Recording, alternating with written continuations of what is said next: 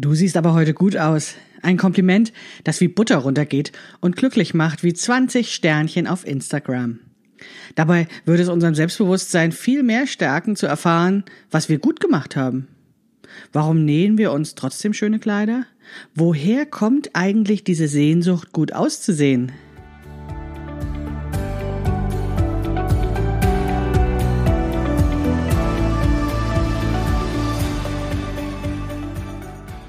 Hallo und herzlich willkommen zu Past, dem Podcast von Krafteln. Mein Name ist Maike Rentschbergner.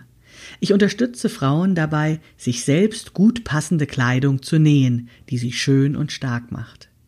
Meine Mission ist es, dieses Gefühl der Stärke, der Schönheit und der Zufriedenheit möglichst vielen Frauen zu ermöglichen. Zum Beispiel auch dir. Schön, dass du zuhörst.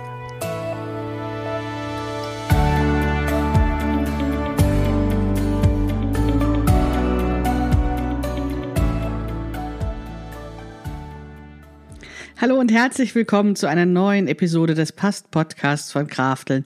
Schön, dass du wieder zuhörst. In den nächsten Episoden wird es tatsächlich etwas häufiger um dieses gut aussehen gehen, denn das interessiert mich irgendwie.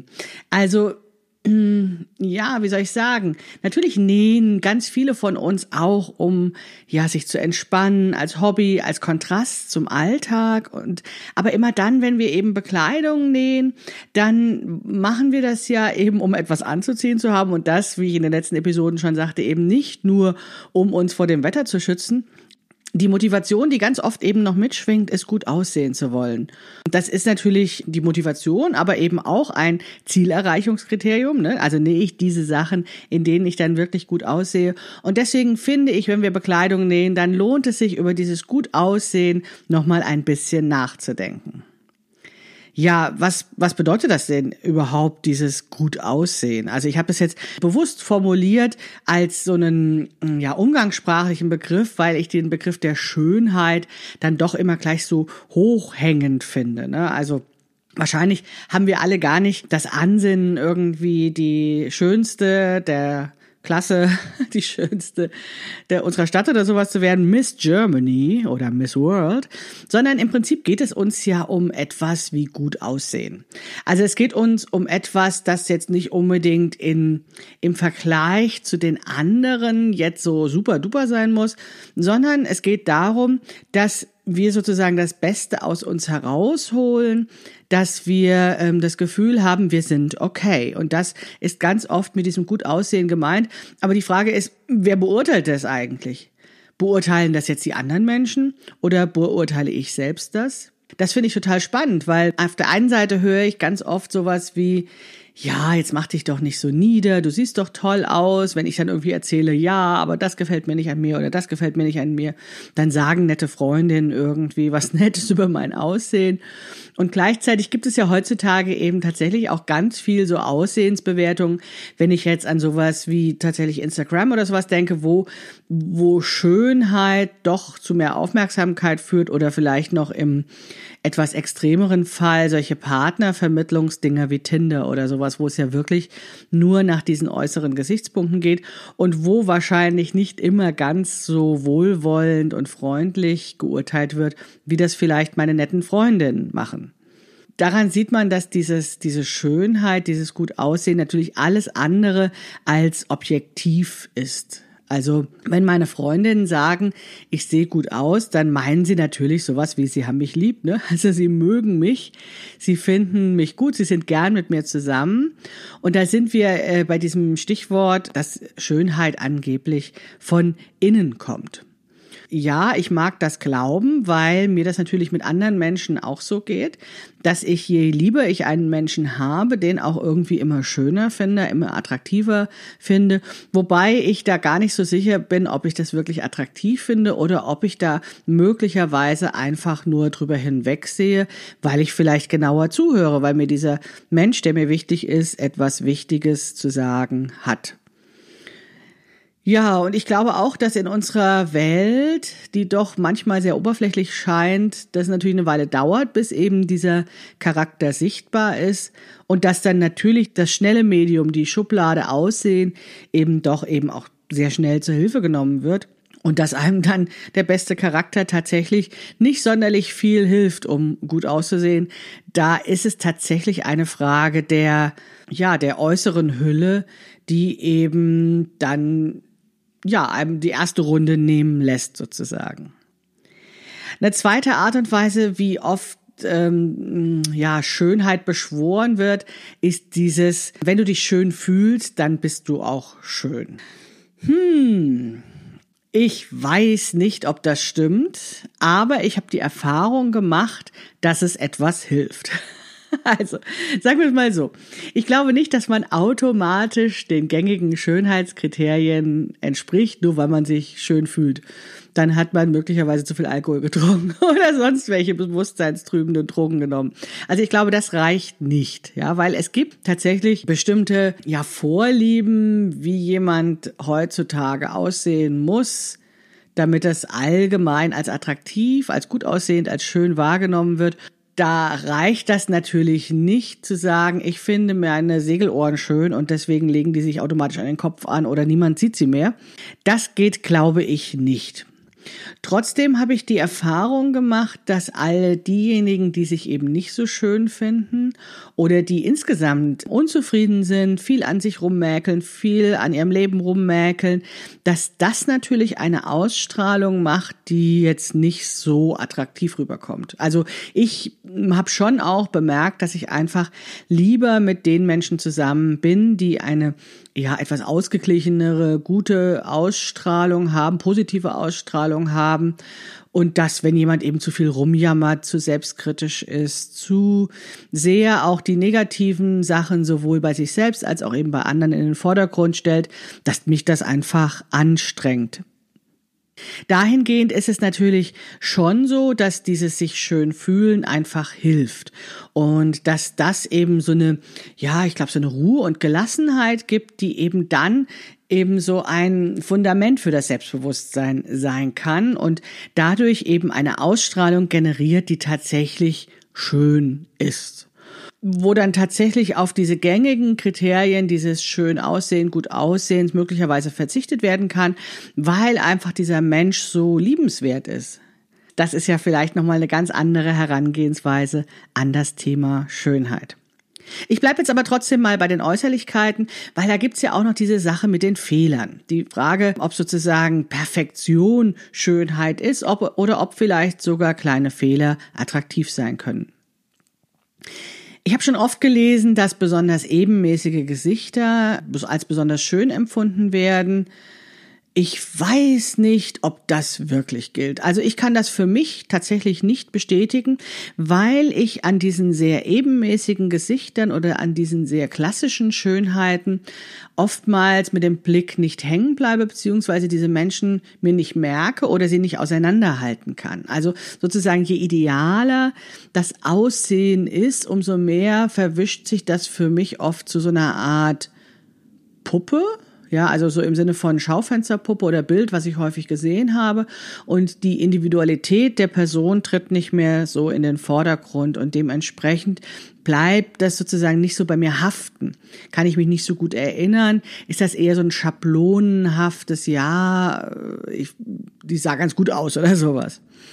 Und da ist es tatsächlich hilfreich, wenn ein Mensch Besonderheiten hat. Und um jetzt auf die abstehenden Ohren zurückzukommen, das ist was, was ich natürlich wahrnehme, was mich vielleicht erst irritiert, was aber eben hilft, dass ich mir den Menschen merken kann, weil eben ich da nochmal genauer hingeguckt habe, weil ich einen zweiten Blick riskiert habe, weil ich dieses spezielle Merkmal gesehen habe. Ja, dann eben dass dieser Mensch mit den abstehenden Ohren ist erstmal, ne, als erste Schublade und ich aber dann auch die Möglichkeit habe, sozusagen nochmal genauer hinzuschauen. Wir kennen das ja auch äh, von diesen Models. Es gab doch mal dieses Model mit dem kleinen Schönheitsfleck. Ich weiß jetzt gar nicht, wer das war, müsste ich nachgucken. aber du weißt sicherlich, wen ich meine, ist schon ein paar Jahre her. Und das galt eben als besonders schön wegen dieses Schönheitsflecks. Und ich meine mich auch zu erinnern, dass äh, vor ein paar hundert Jahren in Frankreich tatsächlich sich die Frauen auch solche Schönheitsflecke aufgemalt haben, um eben da so einen Hingucker im Gesicht zu haben. Und das kann ich eben sehr gut nachvollziehen, dass eben diese scheinbaren Fehler zu Besonderheiten werden können und dementsprechend ja, bemerkenswert sind im wahrsten Sinn des Wortes. Wer jetzt das Gefühl hat, eben nicht so sehr zu den klassischen Schönheiten zu gehören, ist dem ja nicht komplett ausgeliefert. Also es geht ja nicht nur um unseren Körperbau und, und, und um, so ein ebenmäßiges Gesicht und wunderschöne Haare oder sowas, sondern ich finde, Kleidung ist tatsächlich auch eine sehr gute Möglichkeit, um diesen ersten Eindruck positiv zu gestalten. Also Kleidung ist einfach sehr präsent oder je nachdem, was wir uns eben auswählen, wie präsent das ist, sicherlich ist ein gemustertes Kleid sehr viel deutlicher zu sehen als ein dunkelblauer Hosenanzug oder sowas, aber das ist ja dann in dem Moment vielleicht auch gerade Absicht. Wir können aber mit der Auswahl dessen, was wir anziehen, tatsächlich Blicke lenken und damit diesen ersten Eindruck beeinflussen. Und deswegen interessiert mich das Thema Kleidung so sehr. Gar nicht mal so, um, wie gesagt, die erste zu sein, die schönste, die, die bemerkenswerteste, sondern um eben ja, einen Einfluss darauf zu haben, welchen ersten Eindruck die Menschen von mir haben. Und da geht es mir tatsächlich nicht um das Schönsein immer, sondern um das gut aussehen, um das Gefühl zu haben, richtig zu sein, um ja, einfach da zu sein und die, genau den ersten Eindruck zu machen, den ich gerne machen möchte oder das finde ich deswegen so faszinierend, weil es tatsächlich ein Hebel ist, den ich beeinflussen kann. Also ich kann da was machen, ich kann was in die Hand nehmen, ich kann mir was überlegen, ich kann was ausprobieren und ich kann mich dadurch verändern. Alles das, was eben eher als hübsch oder schön bezeichnet wird, das ist ja dann doch so Frage der Gene, was ich nur bedingt beeinflussen kann. Ja, oder vielleicht auch nicht beeinflussen will durch sowas wie Schönheitsoperationen oder sowas. Ja, aber ich kann eben mit der Kleidung so eine zweite Schicht darüber legen und habe da eben Handlungsmöglichkeiten, habe Einflussmöglichkeiten, wie ich wahrgenommen werde. Ja, und wenn ich jetzt zurückkomme auf diese Frage, wer beurteilt denn eigentlich das, ja, ob ich gut aussehe oder nicht, dann ist es tatsächlich so, dass das nicht ganz ausreicht, nur zu sagen, ich finde mich aber gut aussehend. Also ich entscheide das, weil wir tatsächlich immer wieder auch mit den Reaktionen der Umwelt konfrontiert sind. Also wir müssen damit irgendwie leben und wir haben auch schon in frühester Kindheit da so gewisse Anweisungen bekommen, mehr oder weniger deutlich, wie wir sein sollen, damit wir eben besonders hübsch werden. Und das gilt insbesondere für Mädchen dass da so ein Auftrag besteht, hübsch zu sein, weil eben insbesondere in den vorangegangenen Generationen, ich glaube, heute versuchen wir ja da auch was dran zu ändern, aber in den vergangenen Generationen gab es einen sehr, sehr deutlichen Auftrag dahingehend, dass Frauen hübsch sein sollen, weil das eben ihren Wert gesteigert hat und damit eben, ja, wie soll ich sagen, auch ihrem, ihre Möglichkeit an der Gesellschaft teilzuhaben gesteigert hat.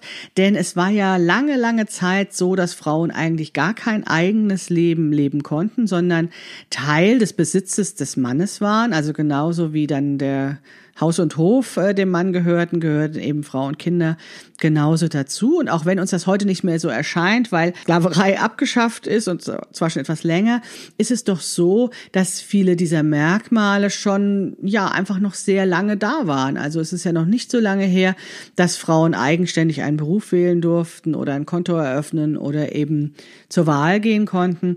Frauen wurden immer noch dem Mann zugeteilt und damit das eben klappt, dass die eben einen Mann finden und damit ihre ihre Position in der Gesellschaft finden, war eben dieses Kriterium hübsch sein wichtig. Also hübsch, lieb und brav oder sowas habe ich letztens gehört.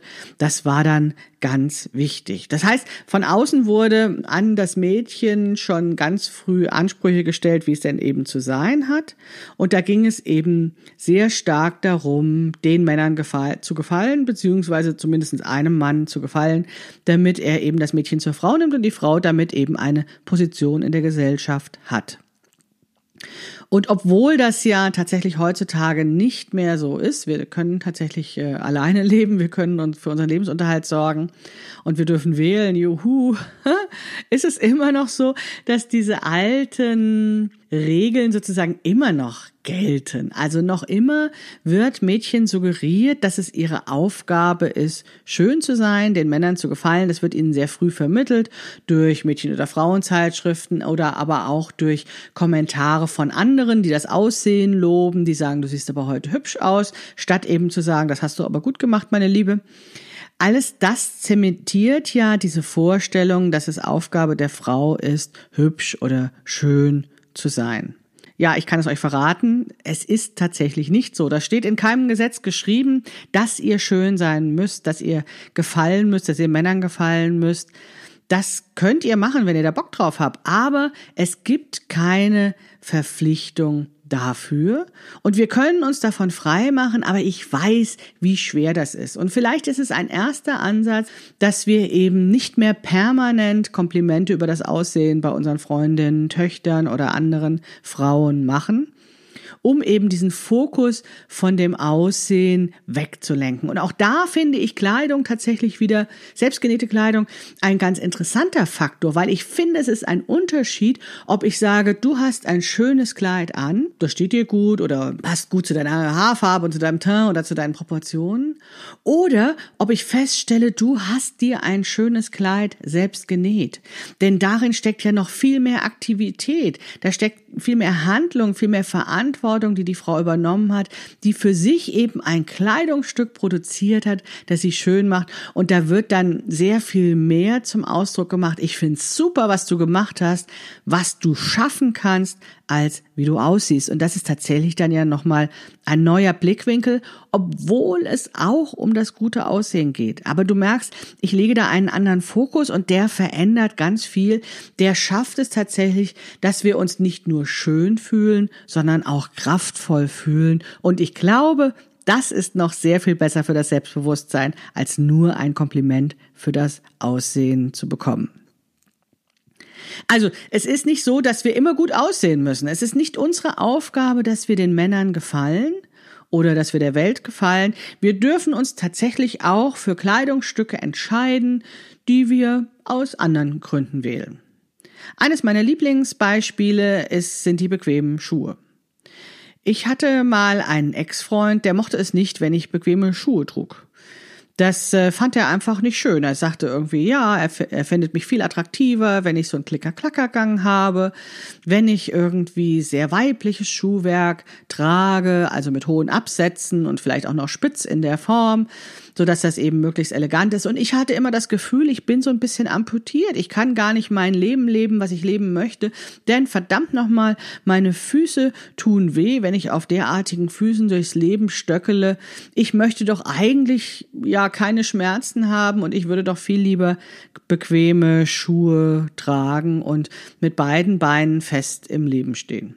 Das ist ja kein entweder oder Gegensatz, dachte ich. Also ich war dann auch immer auf der Suche nach schönen, bequemen Schuhen mir war aber bewusst, dass eben diese klassische Anforderung, mich hilflos und ja, quasi lebensunfähig zu machen, natürlich meine bequemen Schuhe nicht erfüllten, auch wenn ich sie trotzdem hübsch fand. Ja, Gott sei Dank ist das, äh, dieser Ex-Freund ein Ex-Freund geworden, denn das war tatsächlich etwas, was mich sehr störte, war nicht der Grund, warum das eben keine Beziehung mehr war. Aber ich bin doch ganz froh, dass das bei meinem Mann heutzutage ganz anders ist, dass dem das eher egal ist, was ich anhabe und dass ich da eben die Schuhe tragen kann, was ich möchte. Also dem gefällt das durchaus, wenn ich mich hübsch mache, aber er würde nicht von mir verlangen, dass ich eben ja, mich beschneide durch unbequemes Schuhwerk. Wie gesagt, das ist ja nicht schwarz und weiß, ne? Nur weil ich mich dann für Bequemlichkeit oder für zu meinem Leben passend entscheide, heißt das ja noch lange nicht, dass ich mich in Sack und Asche hülle, dass ich mich aufgegeben habe, dass ich nicht mehr gut aussehen möchte. Nee, es ist nur eine Form des ich muss nicht mehr alles mitmachen. Ich muss nicht um jeden Preis schön mal sein oder mich schön machen. Und ich muss nicht jede Mode mitmachen, ich muss nicht jeden komischen Trend mitmachen, sondern ich schaue auch auf mich, was für mich gut ist und was mir gut tut. Und auch da wieder in dem Moment, wo ich Einfluss nehmen kann, wo ich zum Beispiel durch das Nähen meiner Kleidung noch viel mehr bestimmen kann, wie sie denn genau aussehen soll oder wie weit, wie viel Bewegungsfreiheit ich darin haben kann oder oder umso mehr kann ich tatsächlich ja auch das beides in Einklang bringen, eben die Schönheit und die Bequemlichkeit und dann eben noch stolz darauf sein, dass ich diejenige bin, die es gemacht hat. Ja, und obwohl ich mich in meinem Leben doch immer mehr dazu entschieden habe, dass Bequemlichkeit vor Schönheit geht, weil ich einfach ja bestimmte Dinge nicht mehr mitmache, vielleicht weil ich in meinem Alter auch das Selbstbewusstsein mittlerweile habe, nicht mehr jeden Mist mitmachen zu müssen oder weil es tatsächlich immer schmerzhafter wird, unbequeme Schuhe oder sowas zu tragen, ist es doch so, dass ich natürlich immer noch schön aussehen will. Und zwar nicht nur, weil ich irgendwie den Männern gefallen will, sondern weil ich dann gerne in den Spiegel guck, weil ich mich lieber mag und weil ich natürlich das Gefühl habe, dass eben dieser erste Eindruck leichter geht, dass das irgendwie diese Schönheit, dieses gut aussehen wie so eine Art Schmiermittel ist, was es mir das Leben leichter macht. Und dann muss ich zugeben, macht es mir einfach auch Spaß. Also es macht mir Spaß, über Kleidung, die ich nähen möchte, nachzudenken, in schönen Schnittmustern zu schwelgen, schöne Stoffe anzufassen, Stoffe zu kaufen und eben mir zu überlegen, was daraus werden könnte, wie das denn aussehen würde. Und es ist tatsächlich jedes Mal so, wenn ich ein Kleid nähe, dass ich währenddessen darüber nachdenke, dass es das schönste Kleid ist, was ich jemals genäht habe und mich jedes Mal, wirklich jedes Mal dann so eine Showtreppe runterkommen sehe und ähm, sozusagen den Applaus höre, der dann kommt, wenn ich dieses wunderbare Kleid dann trage. Das heißt, ich bin auch nicht frei von diesen dieser Anerkennung von diesen Sternchen auf Instagram. Nein, im Gegenteil, ich muss feststellen, dass das tatsächlich sehr gut bei mir funktioniert. Ich reagiere wie der Pavlovsche Hund mit einem leichten, ja, Ansammlung von Spucke, wenn ich nur an die Sternchen bei Instagram oder ähnlichen Social Media denke.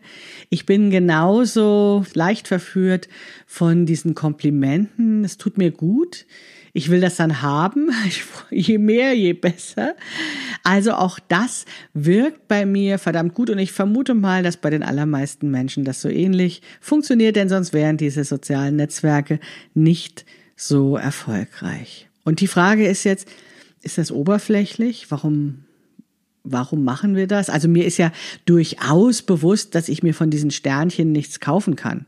Ja, also das ist ja nicht so, dass die wirklich mein Leben besser machen würden, wenn das jetzt, ähm, ja, weiß ich nicht, Sternchen Faktor 10 sind oder wenn das irgendwie von Leuten, die mir besonders wichtig sind, irgendwelche Sternchen kommen oder sowas. Es sind nur Sternchen. Es ist keine Währung, die ich irgendwie umsetzen könnte in Geld und davon eben was kaufen könnte, was ich haben möchte.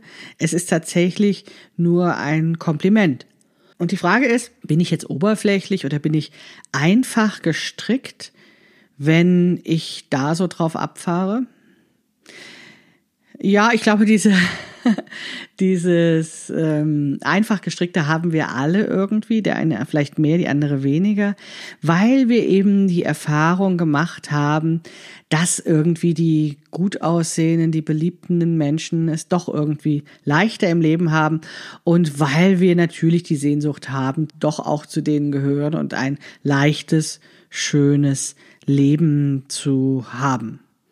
Und da tun wir natürlich eine ganze Menge dafür, egal in welcher Art und Weise wir eben ja, attraktiv sein wollen. Die eine vielleicht mehr bei den Äußerlichkeiten, die andere mehr bei dem Witz, dem Humor und den klugen Sachen, die sie sagt oder bei dem Gesamtpaket, was auch immer es sein wird.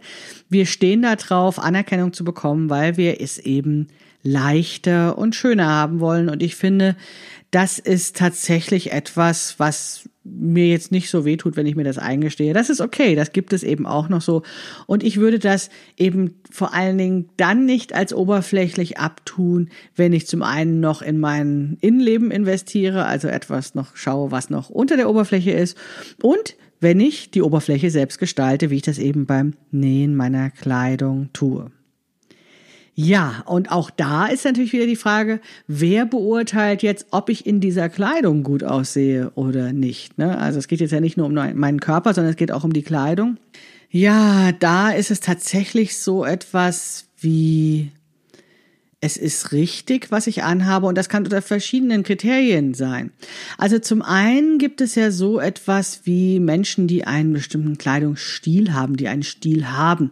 Und das ist natürlich total interessant, weil ich da immer den Eindruck habe, da geht es darum, dass dieser Mensch sich gefunden hat, sich erkannt hat und dann dementsprechend ja gar nicht mehr so viel Experimente machen muss in ja, mit, ja, vielleicht auch bei bestimmten Dingen, die ausprobiert werden, aber eben auch mit der Kleidung, weil eben so eine gewisse Selbsterkenntnis da ist. Ich weiß, wer ich bin und ich weiß, was ich tragen kann und ich weiß, was gut aussieht. Und das ist tatsächlich etwas, was wirkt, was viele Menschen dann auch als gut aussehend empfinden, selbst dann, wenn es nicht ihr Stil ist, weil sie erkennen, dass da so eine gewisse Stimmigkeit da ist und die kann eben als gut aussehend anerkannt werden, auch wenn das vielleicht jetzt aus einer ganz anderen Gruppe ist und man sagt, nee, also solche Sachen würde ich ja niemals anziehen, das sieht ja merkwürdig aus.